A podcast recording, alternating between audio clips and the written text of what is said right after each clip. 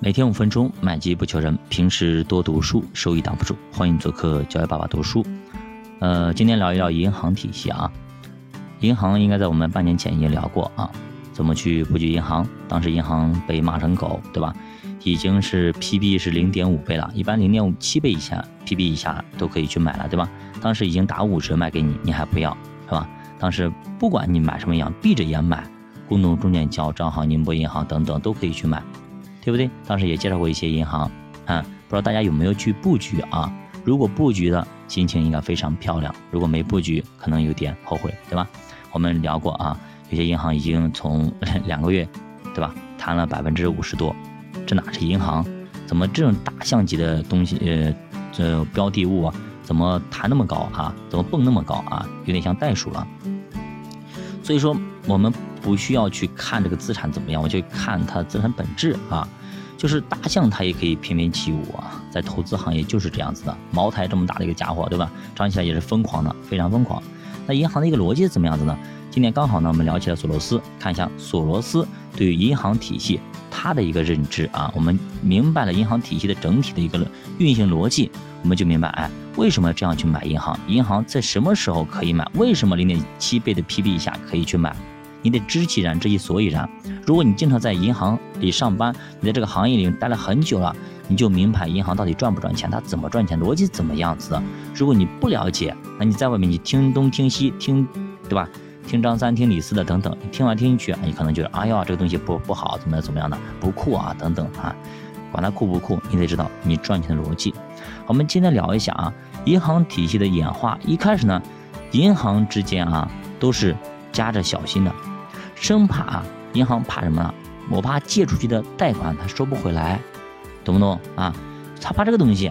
但是后来呢，在那个美联储充当最后贷款人之后，就是有一个大管家接盘侠，国家来接盘，美联储来接盘，这种担心呢就逐渐逐渐消失了。也就是说，他们是有托底的，有国家给他托底，有美联储给他托底。这个时候，银行的背书。就相当相当强，又加了一个倍数啊，所以这个时候人们担心就慢慢消失，因为后边有人撑腰了啊，银行等金融机构的信心也越来越强啊，不然的话都不去存银行。你去看越南，对吧？前几年我去越南，他们都不要越南越南盾，他们要人民币，他们要美元，他们有了越南盾，马上去啊银行与机构里边去把它兑换成美元存起来。你想看，这就是银行的背书。不够强，即使国家给你背书，国家国力不行，因为你波动性太强啊，对不对？早上一一个价，晚上一个价，三天一大跌啊，两天一小跌，这样的话，肯定他们愿意更愿意去拿美元，其次是人民币啊，他们不怎么喜欢自己国家的国币，像美联储对吧？这个时候有人给银行托底了，大家就非常非常的放心了，甚至对于一些国家的贷款。相当的冒进啊！其实这就是现代的金融体系的最大问题所在。出现小的坏账都是银行自己来承担，但是大的坏账、大的债务违约就会变成中央银行来买单，进而变成全民来买单。所以说后来就有了“大而不能倒”的说法，要负债就负债几万亿那种。你别负债那一点点，最后你吃亏。但是负债一个捅个大窟窿出来，反而呢自己非常安全。你想想看，你细品一下，我们在谈河南村镇银行的时候，我们说了什么？这里不展开，自己去复习，好吧？新米团我们都讲过。好，这是第一点。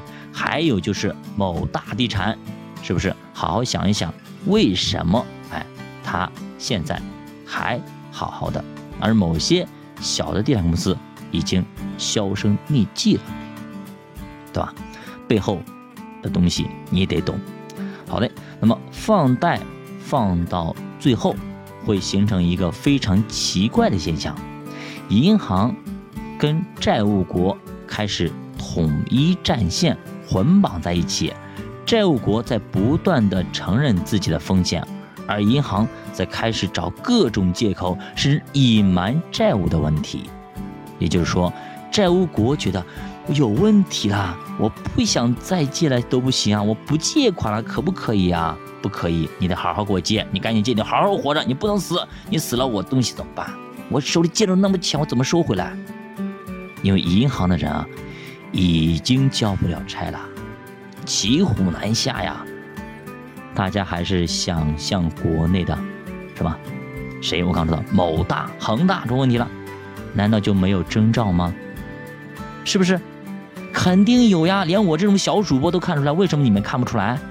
我去我们那个奉化去旅游，什么奉那个恒大的沙滩，我去哇，那乱七八糟的，那么多烂尾了，那售楼处那个鬼样子。我说这东西什么玩意儿啊？这难道没钱了吗？什么情况？对吧？还很失望，我还出来回来还还吐槽了一番。当时恒大如日中天啊，恒大汽车蹭蹭蹭往上天上飞，我当时在吐槽。难道你们就没有去售楼处看一看吗？难道你你们就不知道资金链断了吗？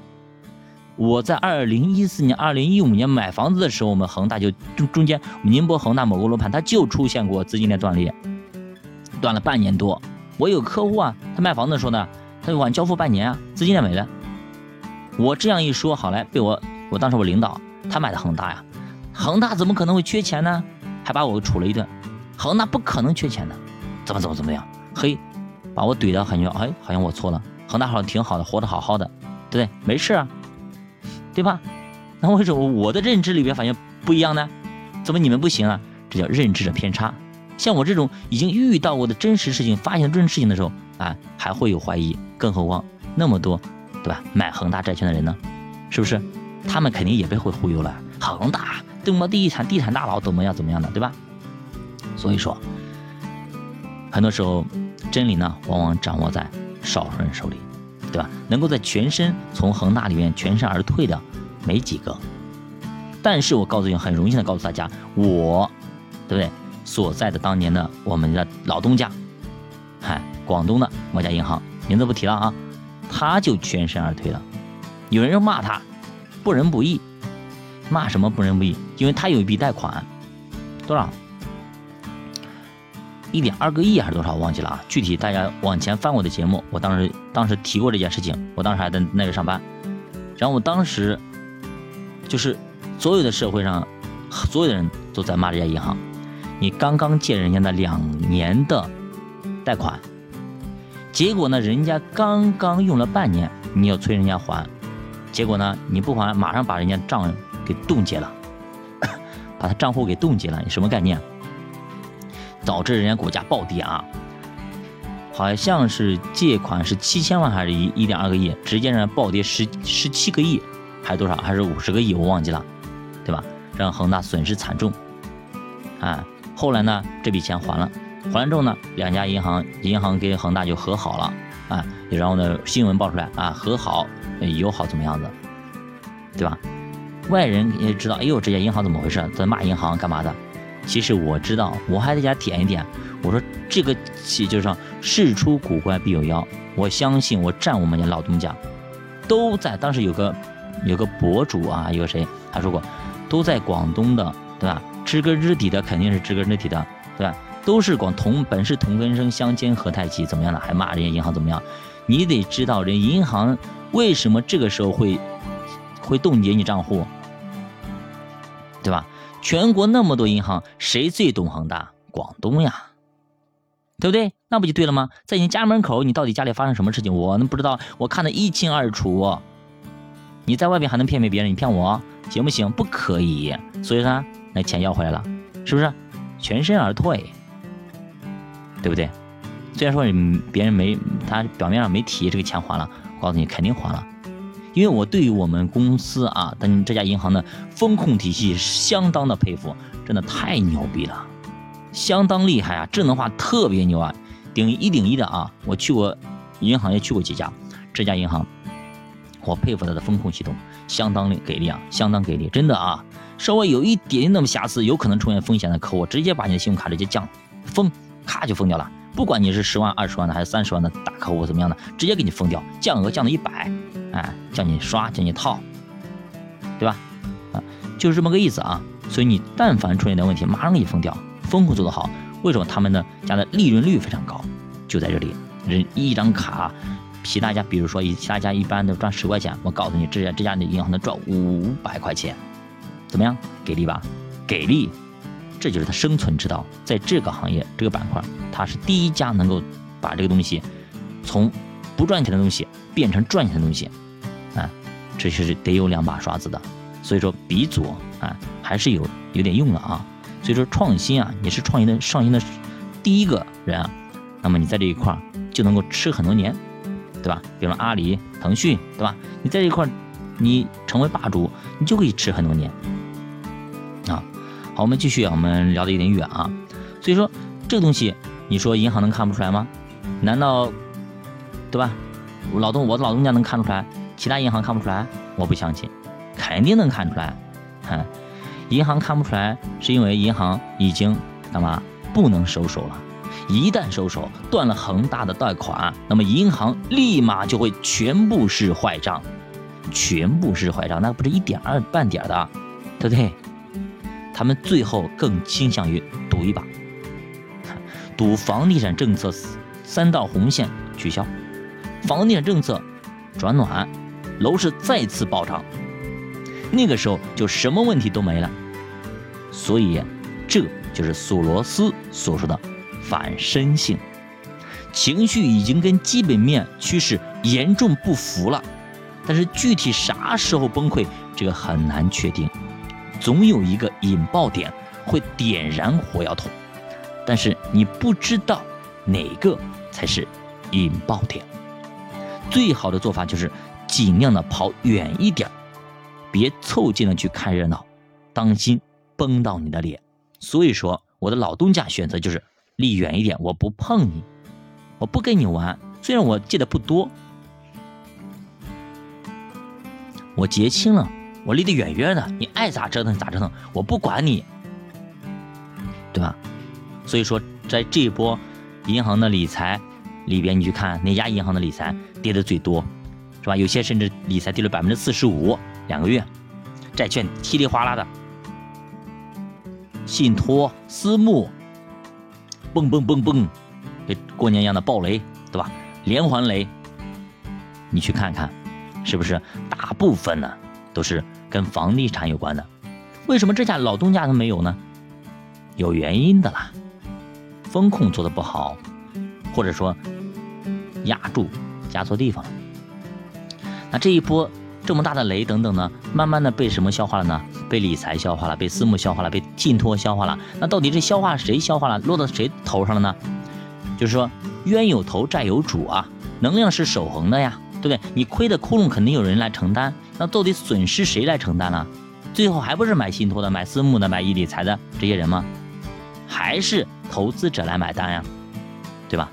能量记住是守恒的，所以说最后还是落到了有人来买单的这种头上。谁来买单？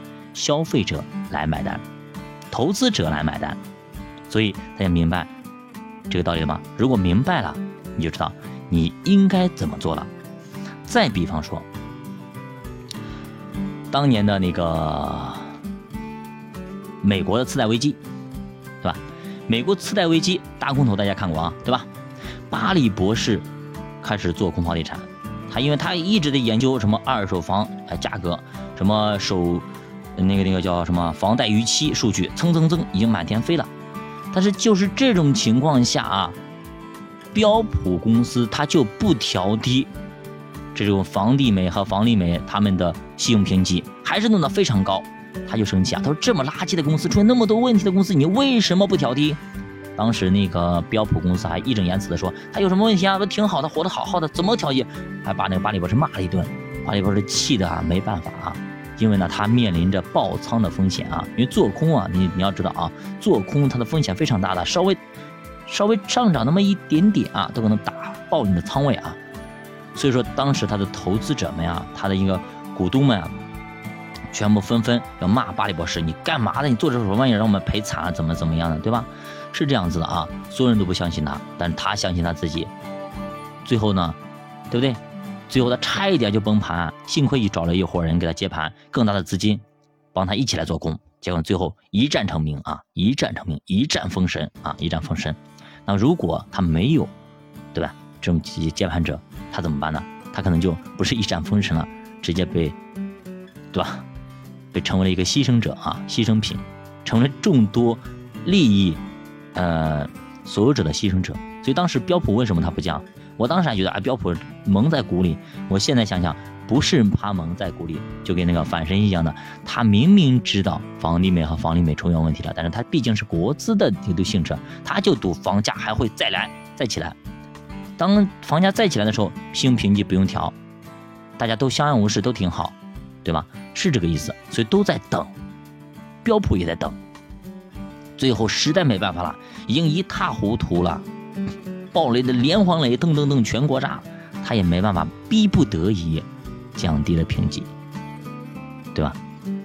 那我们这边呢，还没到这种程度，对吧？所以说这一波博弈当中，银行貌似又对了，三支箭落地，对吧？助力房地产再次起飞，可能呢，让它再次起飞没那么顺利啊，顺畅。这次就不管你是降首付也好啊。等等也好，可能老百姓呢不怎么买账了，所以房地产也不怎么景气。加上人口老龄化，加上人口倒挂，人越来越少，房子卖给谁呀？现在小孩子一套，一个人都有好几套，是吧？以后房子卖给谁呀？怎么弄？所以这是一个问题啊。可能这一次的那个几年的房地产的下跌，打破了可以说十四亿人民的对于房地产的这种永远不会跌的这种神话的一种信仰。一旦人失去信仰，会彷徨，会迷茫。你想让他再次拥有新的信仰，或者再次回到这种信仰上面来，你要付出更大的一个代价。你让房地产再翻个两倍，你可不可以？如果可以的话，他们就可以再给为你疯狂，再疯狂一次。所以说不太现实。现在房子已经涨到四五万、五万，宁波的有些七万、八万了，让他再翻个两倍，什么概念？像五万好了，翻个两倍，十五，嗯，十咱们看十万好了，对吧？五万变成十万一平，十五十五万一平，不太现实啊，对吧？不太现实。现在已经老百姓首付都卡的卡卡的，很多都买不起房子了。你现在还要往上加，你这把老百姓逼到什么绝路上去？现在都不生孩子了，都不结婚了，不敢结婚了。为啥？不是因为高房价吗？不是因为教育资那个培训的等等教育支出太贵吗？对不对？主要还是高房价，一个人都养活不了，怎么养活两个人呢？还要生孩子，所以说这就是不生育的一个根本原因之一。所以说啊，你想控房价、控制这种在线教育、控制教育，把成本降下来，让大家安心的去生孩子，啊，倒是挺好的。但是你一降，铁锁连船了，对不对？经济，大家觉得，哎，我以前买房子，那个了，没人交易了，我亏钱了，那又回来了，好像更坏，不仅解决不了生育问题，而且呢，对吧？而且经济一塌糊涂，所以这个这步棋难，蛮难下的啊。所以说你不要觉得啊，怎么怎么样，嗯，真的是你要真的懂经济，你应该懂得啊，嗯，这盘大棋啊不好下啊，不好下，所以别人下的就是目前。那决策者下的棋绝对比我们这些小老百姓现在下的要好啊！一定要对这个有信心。所以我们为什么坚定 A 股越来越好，坚定国家越来越好，坚定啊我们整市场越来越好，要做一个坚定的乐观主义者啊！乐观主义者。好的，我们今天反身性就讲到这里啊。呃，银行的这种整体的逻辑也讲到这里。那么大家对于投资这一块啊，一定要清清楚楚、明明白白，不能够稀里糊涂赚钱。当然更不能稀里糊涂赔钱，九八读书陪你姐慢慢变富。也祝大家在新年里能够抽点时间，不要忘记要坚持读书，坚持的学习，同时要坚持输出啊，输入的同时要坚持输出。因为平时你说我上班我没时间给大家聊，现在你是不是有时间了，对吧？各位尤其是各位新米团的粉丝们啊，你现在是不是有时间去去聊天了？那么现在你要去见亲戚，见你朋友们，那是不是你可以把你？过去这些年学习的一些东西，分享出去呢，你试验一下，到底看自己能不能讲得明白、讲得清楚。如果你能够把别人讲得明白、清清楚楚的，哇，别人还给你竖大拇指，OK，那你这几年没白学，是吧？你学的东西算是落地了，是你的了。如果你到时候见面你聊，对吧？三句话蹦不出一个词儿，那基本上这东西还是别人的，你可能还得下功夫。好的，那么祝大家新年快乐，万事如意，福杯满溢，收益满满，能力提升啊，呃，年年啊就是节节高升啊，能够家庭和和美美的，彼此的相爱，父母慈儿女孝啊，全家人乐逍遥。再见。